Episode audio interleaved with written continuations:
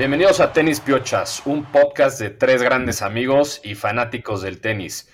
Ahora sí, ya estamos en el US Open, ya empezó el último Grand Slam del año y Lalo y yo ya estamos no a días ni semanas, sino a horas de estar en el US Open y pues muy emocionados, la verdad, ya de por fin cubrir un torneo, los tres tenis piochas por allá. Rulo ya nos está esperando with open arms. Rulo va a ir un, par de días antes ahí al US Open para pues ir viendo qué tal el terreno, qué tal los lugares, nos irá recomendando qué, pedir de comer, qué pedir de tomar especialmente. Pero bueno, pues ya, ya van como varios storylines en el, en el torneo. Ahorita nos meteremos a fondo de eso. Rulo está estrenando también micrófono, por fin ya lo logró conectar. Y, y bueno, pues también decir que antes de empezar en el US Open, Sebastián Báez, el argentino, gana el torneo previo al US Open, que es Winston Salem, ¿no? Pero, Rulo, ¿cómo estás, güey? ¿Cómo va todo? Y pues si ya estás listo para el US Open. Ya arrancó, arrancó ayer de Winston Salem que preguntaste, que comentaste ahorita, como al final ya se acabó de acomodar todo para ya estamos aquí en la Gran Manzana, segundo día. Qué bello que hay tenis todo el día ahorita. Estoy aquí viendo ustedes seguramente igual. Sinner en completo control, a punto de ya irse con la ventaja total en el tercer set. Y pues ya espero que tengan las maletas listas, las visas aprobadas. Sé que alguno de ustedes tenía por ahí un par de temas legales por antecedentes penales que han tenido por acá. Pues, no voy a decir quién, pero espero ya lo hayan arreglado. Y muy listos, ¿no? Aquí, con dos días, arrancó con todo el torneo. No sé, Lalo, hasta ahorita ninguna gran sorpresa, ¿no? Rulo, Jor, ¿cómo están? Así es, cabrón, ya listos para llegar a la Gran Manzana a presenciar el último Grand Slam del año. Pues no sé qué digas, pero yo sí vi un par de bajas importantes, unas sorpresivas y otras no tanto. La que más suena es la del la de Run, ¿no? Que pues cae en primera ronda, muy lamentable. Se veía como uno de los de los cuates a seguir, pero cae y fácil, parece que sigue trayendo una lesión desde Cincinnati y una lástima que no lo vamos a poder ver. Y lo de Félix, que ya prácticamente cada semana lo recordamos, ya no es sorpresa, cae en primera ronda por tercer Grand Slam consecutivo y ahora sí oficialmente tiene un récord perdedor este año, 13 victorias, 14 derrotas, increíble porque hace un año era yo creo que de los top 10 favoritos para lo que jugara. Entonces, ahí va, ojalá sigan avanzando los grandes. Djokovic en un modo destructivo ayer, en serio yo me impresioné el nivel con el que empezó. Destruyó al otro cuate. Hoy Alcaraz ya trae un break arriba en el primer set. Medvedev gana fácilmente. Y ahí van avanzando todos los favoritos. Ojalá nos toquen buenos matchups. Y en el de mujeres también, ¿no? Sakari cae en primera ronda. Venus hoy cae en un partido pues, probablemente un poco lamentable, güey. Una lucky loser le mete un 6-1, 6-1. Pero pinta para, pinta para un muy, muy buen torneo. Vamos a ver qué nos toca. Ojalá nos toque ver a Carlitos de a Djokovic por ahí en alguna de las sesiones que tenemos. Y pues es todo, es todo por el momento y vamos a platicar más del, torneo, güey.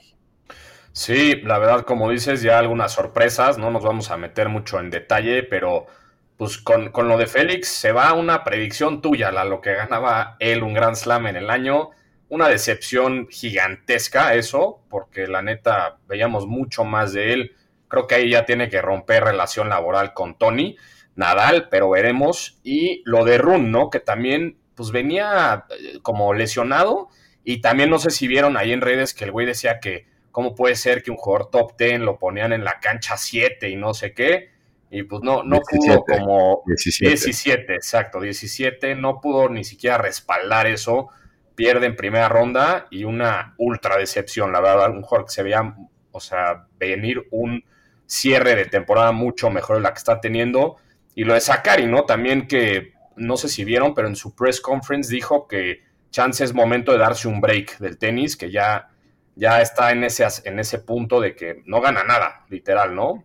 Así es, bueno, estas sorpresas, la verdad es que todos ellos, ninguno traía ni buen ritmo, lo de Run también sabíamos que por ahí se rumora que estaba muy lesionado, entonces es un poquito también estos días donde es la limpia, ¿no? La limpia de quién sí está en forma, quién no, y a los demás los vemos cómo van limpiando el draw, incluyendo, como ya dijeron, Medvedev, Djokovic, Sinner, Zverev, ya las mismas americanas también algunas como Pegula, Coco, no se diga Swiatek, que también metió un, me parece un 6-0, 6-1. Entonces, mucha limpia hasta ahorita. Y la verdad es que lo, donde vamos a empezar a ver más bien de quién está hecho cada quien, cada uno de ellos y ellas, es más al fin de semana cuando ya van a estar ustedes dos aquí presentes. Entonces, van a llegar a lo bueno, no se preocupen. Pero bueno, algo que también está interesante y ayer lo vivimos en vivo y en directo con el primer night match es los gringos ahora sí traen bastante porra porque están más crecidos que otros años, ¿no? Se cumplen 20 años de que Andy Roddick sea el último hombre en ganar el US Open. Están un poquito más ilusionados con lo que es Fritz, Tiafoe, Ben Shelton, que ayer gana su primera ronda en Grand Slam y mañana juega contra Dominic Thiem, lo que puede ser muy buen partido. Y las dos mujeres que ahorita vienen bien, ¿no? Coco y Pegula. Entonces, buenos partidos para los americanos. Las porras ya sabemos cómo son. Ya nos tenemos ahorita a detalle, pero ayer Coco, o dejó en lágrimas a la contrincante por cómo también traía al estadio a su favor. Y bueno, bien, vamos a hablar un poquito de una ceremonia que hubo ayer a Billie Jean King. Y como están viendo aquí, ahorita se ve en el logo del torneo, 50 años que el US Open lleva pagando, es el único torneo que paga lo mismo a las mujeres y a, y a los hombres, ¿no? Entonces, mucha, mucha historia, pero bueno, no sé ustedes qué más, si algo ya vieron, si ya alguien se quiere empezar a atrever a hacer una predicción. Yo creo que es muy temprano, pero a lo veo ya con ganas. Antes de seguir hablando de los gringos, ahorita Isner, quien ya anunció que es el último torneo de su carrera, ganó su partido en tres sets. Se le vio muy emocionado cuando terminó. Sigue teniendo esa hambre y esa, esa lucha del, último torneo. Quiere cerrar bien. Y, y unas declaraciones que decía ahí que además chico crashó en el depa de James Blake, ¿no, Rulo? Que, no tenía donde dormir, no tenía que comer y este güey lo arropó y, pues, prácticamente le vaciaba su réfrica. Muy emotivo ese, ese comentario al final porque Blake lo estaba entrevistando, Blake está como de está como de special guest con ESPN y sí, ¿no? Dijo, siempre me alojó, nunca le pagué ni la comida ni la renta, pero tiene razón, muy emotivo lo que puede ser Isner, que cuántos, cuántos partidos no lo hemos visto jugar en el, en el US Open y bueno, otro gringo de otra época que también ya se nos retira. Y pues también, como decías, Jorge, ahorita, y platicó un poco Lalo, Venus, ¿no? Que por más que fue su partido 100, me parece de US Open o de Grand Slam, no sé qué stat salió ahorita por ahí. Su número, su, su, US Open número 24, ¿no? Pero no sé ni para qué fue con la repasada que le metieron. Pero quién sabe si sí, tampoco vamos a ver ¿Por qué regresó? Porque regresó muy bien ayer. Wozniacki, ¿no? Carolina Wozniacki parece ayer que gana como si muy fácil su primera ronda y pone un partidazo mañana que ya lo anunciaron como el estelar, el segundo de la noche contra Petra Kvitova, ¿no? Yo creo que ese puede estar muy bueno y no sé ustedes, pero me da con mucho gusto verla, una jugadora con mucho talento, muy carismática y pues bueno, ya mañana le toca luego, luego como si nunca se hubiera ido del tour segundo night match en el Arthur Ashe. Sí, y también una jugadora que te gusta a ti mucho, Rulo, Svitolina, ¿no? Que también arranca el US Open muy, muy fuerte. Gana bastante rápido en dos sets y se le ha visto muy bien este año, ¿no? Especialmente en Grand Slams. Así que sé que hemos dicho varias cosas, pero son como los storylines de, de los dos lados que han sido bastantes, ¿no? Yo por último decir ahí que Jack Sock también se retira después de, este US Open, le dieron un wild card para el dobles y se va a dedicar ahora al pickleball, ¿no? sí, así como también el otro gringo Sam Curry que, que ya firmó con la liga de pickleball, poco a poco se van los veteranos que ya no tienen mucho que hacer en el tour. Pero ahora sí, hijo, vamos a meternos bien al Doro, cabrón. A ver, en el draw de hombres, los posibles cuartos de final pueden ser, puta, ve este, Carlitos Alcaraz con Sinner, que yo creo que sin duda se va a dar ese matchup y se va a dar por segundo año consecutivo un partido entre ellos que, el de el año pasado. El, el, año pasado fue probablemente de los mejores partidos de la temporada. Más abajo, Medvedev contra Rublev, se podría dar duelo de rusos, que también empezaron muy bien los dos. Luego era un Casper Ruth contra Run, pero ya con la caída de Run, pues yo creo que puede ser un Tommy Paul o un Davidovich, porque ese draw se abre mucho con la caída de Run. Y ya más abajo tenemos a Djokovic con Tsitsipas. Se, se abre mucho también el draw de, de Djokovic pero bueno, se, van a dar esos buenos matchups. ¿Creen ¿Creen que se den esos o creen que haya sorpresas? Sí, yo creo que sí se va a dar así. O sea, digo, ya dijiste que la de Ruth contra Run ya está descartada por Run. Y también Casper Ruth, veamos cómo le va, ¿no? Él llegó a la final el año pasado, que pierde con Alcaraz, y no ha tenido un, tan buen año, ¿no? Entonces veamos si, si retoma el nivel aquí en, en Nueva York. Y también ¿Qué, más quisiera la gente que ver otro partido de Alcaraz contra Sinner, ¿no? El, año pasado los headlines era todo ese partido, decían el futuro del tenis está aquí, y ya se han enfrentado también después de eso en un par de, Masters 1000, ¿no? También Sinner ahí le ganó, entonces ojalá por el bien de, los fanáticos se dé ese partido, sería un, gran test para los dos. Y, sí, por el otro lado creo que a Djokovic se le empieza a ver un poco el draw y ayer lo comentabas tú, Lalo, en el grupo, cómo, o sea, cómo vieron a Djokovic, ¿no? Modo destructor completo. No hemos visto al Caraz, vamos a ver qué tal llega él, pero lo de Djokovic está un poco de terror, ¿no? De miedo. De terror, sí, muy decisivo, pero son primeras rondas. Yo también digo, esperémonos al fin de semana, pero jugó muy bien, trae como que mucho filo.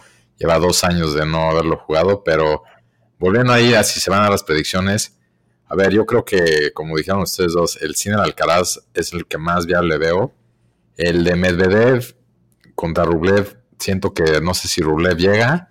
Y de los otros, Ruth, como dices, Casper Ruth, a ver, estaría interesante verlo llegar. Y híjoles, quiero pensar, se me haría un muy buen partido Djokovic-Tsitsipas. Ayer vi a Tsitsipas muy bien, pero recordemos que nunca ha llegado ni al primer fin de semana, me parece, en el US Open. Ha llegado creo que hasta el viernes. Entonces, mucho que probar. A ver, ayer ya no, yo no sabía que también trae, me parece, a Filipusis de coach, con, junto con Bados estaban en el Entonces, ahí ayer lo dijo que le ha servido, que se siente bien, pero bueno, vamos a ver si esos cuartos, yo el único que sí veo como que se va a cumplir sí o sí es el Alcaraz Sinner.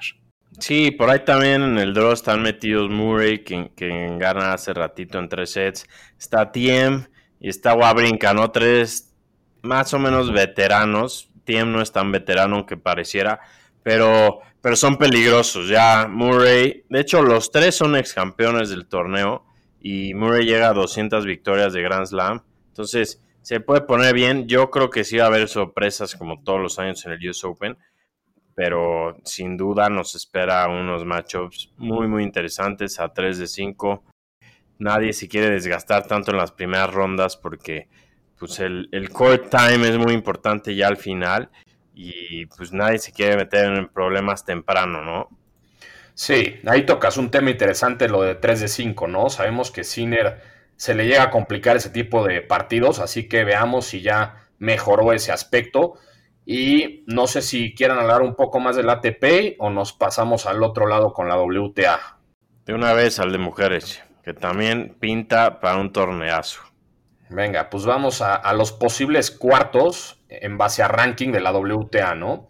Primero sería Swiatek contra Coco Gauff, que sería un partidazazazo. Después Pégula contra Caroline García. Rivaquina contra, bueno, ahí ya es la primera sorpresa, ¿no? Rivaquina contra Sakari, Sakari ya cayó, así que... Antes, Carolina García también ya perdió hoy. También, sí, entonces ahí ya se movió un poco todo. Y por último, Ons Javer contra Zabalenka, ¿no? Que a Javer también se le complicó un poco, creo que estaba enferma en su partido, pero lo logró sacar, ¿no? Entonces ahí está interesante también, pues ya se movió un poco las predicciones, pero, pero veamos, ¿no? También Swiatek se le vio muy, muy fuerte.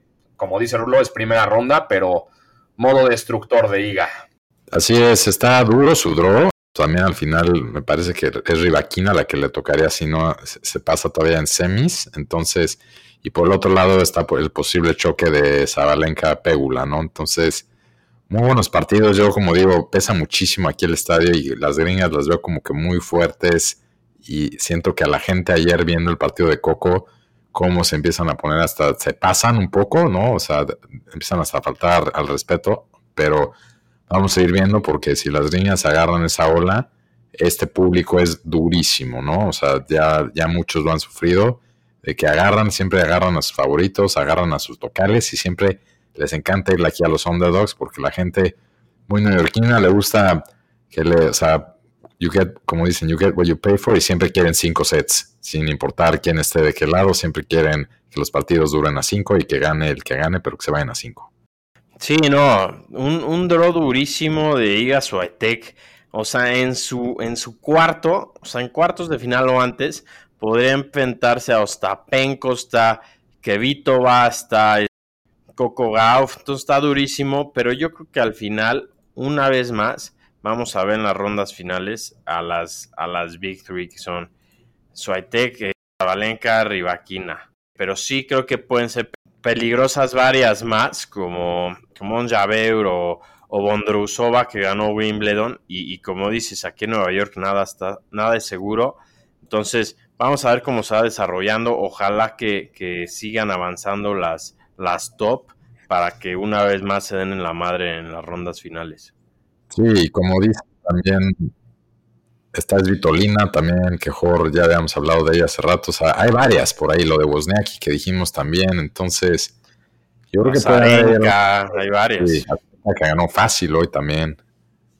Lo de Wozniacki está, está muy cañón, ¿no? O sea, puta, no, no había jugado tenis desde hace un par de años y regresó como si nada, ¿no? O sea, como si nunca se hubiera ido, se le vio bastante fuerte a, a Woz, ¿no? Como le dicen.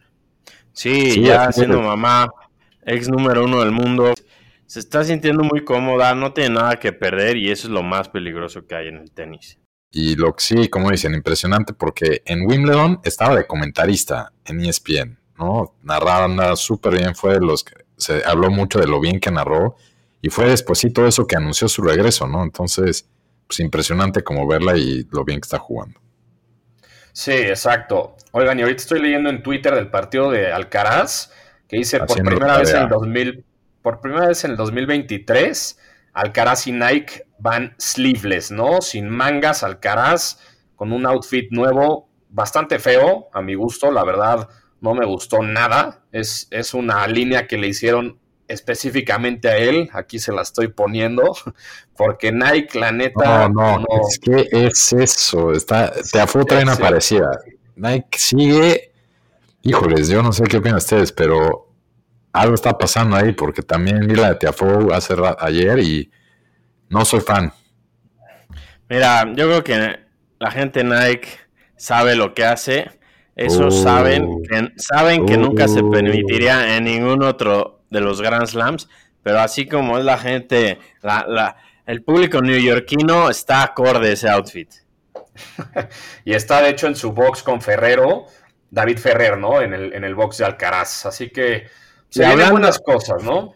Hablando de eso, Rulo, hubo un desmadre ahí en el partido Coco Golf con, con Brad Gilbert, ah, coach y demás. Claro, sí. Esto igual un poco lo comentábamos nosotros fuera, de, fuera del aire la, semana pasada con el tema del coaching, ¿no? Que en los Grand Slams ya se permite también a las mujeres estar en Grand Slam. Y ayer, otra vez, como un poquito controversial, la primera ronda de Coco y Brad Gilbert, que está haciendo no doble chamba de comentarista de ESPN, pero al mismo tiempo coachando a Coco. Muy, muy protagonista va el partido. Si alguien lo alcanzaba en la tele, se oía su voz todo el tiempo diciéndole qué hacer, quejándose de cómo la rival también estaba tardándose. Hubo un momento donde Coco empezó como que a perder un poco la cabeza y se ve que es porque le estaba estresando Gilbert. Gilbert muy sabio sabiendo que la cámara como que estaba agarrando. Las mismas mujeres estaban comentando sobre el partido en ESPN, estaban diciendo que cero de acuerdo con cómo estaba él tomando un poco el protagonismo. Entonces, interesante, ojalá y no sé, me llegó a caer gordo. Hubo en Twitter, en las redes sociales, mucha queja de cómo estaba metiendo de más. pero bueno, es un poco la realidad de cómo ya se puede coachar a las mujeres en los Grand Slams, ¿no? Entonces, no sé si es algo a lo que nos tenemos que acostumbrar, pero él que tiene el doble papel de también ser un comentarista, pues estaba, creo que se sintió como protagonista del partido él mismo. Sí, exacto, exacto. A ver qué, qué pasa con ese tema del coaching, porque sí se ve que es, pues que es un, un tema calientón, ¿no? Pero, pero bueno, creo que con eso la podemos dejar. Nos podemos ya preparar al 100% para Nueva York. Y también estoy aquí viendo en la tele que el rival de Alcaraz ya se torció el tobillo y ahí en Twitter dicen que parece que no va a acabar el partido, ¿no? Entonces sería un medio free hit para Alcaraz. Para la gente que compró ese boleto, ¿no? Eh, pobre gente que, imagínate hoy lo que cuesta y te tocó ir a ver cómo sacaron a bolazos a Venus y ahorita posiblemente que Alcaraz gane un walkover, está para que los vuelvan a mandar mañana. Sí, la verdad es una terrible noticia para los aficionados. Lo bueno es que todavía son las primeras rondas, no hay nada que preocuparse. Y, pues ya estamos a horas de, aterrizar por allá, Rulo. Espero que nos recibas como se debe, como lo amerita, para que regresemos todos los años. Claro que sí, aquí ya todo pues. está preparado. Sinner acaba de ganar. Antes de irnos, ¿no? Estábamos viendo que también acaba de cerrar su partido. Entonces, mucho, mucho movimiento, mucho tenis. Y todos los que nos escuchen, es un muy buen momento de disfrutar y ponerlo ahí de fondo en, en la casa, en la oficina, donde sea que estén, porque hay partidos todo el santo día. Oye, Rulo, antes de que nos despidamos, ¿qué, días vas a ir tú al tenis? No, no, doy visas, por, si no la tienes, no, te puedo ayudar ahí. ¿A qué jugadores vas a ver o demás? Ya coordinando a unos primeros colaboradores, colaboradoras desde mañana en el día, van a estar, su servidor va a tratar de ir en la noche y ahí eh, también el, parece que ya tenemos algo asegurado para el jueves. Viernes no sabemos y sábado, domingo y lunes también lo estamos ahí tratando de operar. Entonces, stay tuned, pero ahí vemos. Y como siempre, todos los que nos escuchan, si alguien está, si alguien más está en el US Open y quiere ayudarnos con la cobertura o también ahí que Jor les dispare unas margaritas y les dé algo de merch, no duden en buscarnos.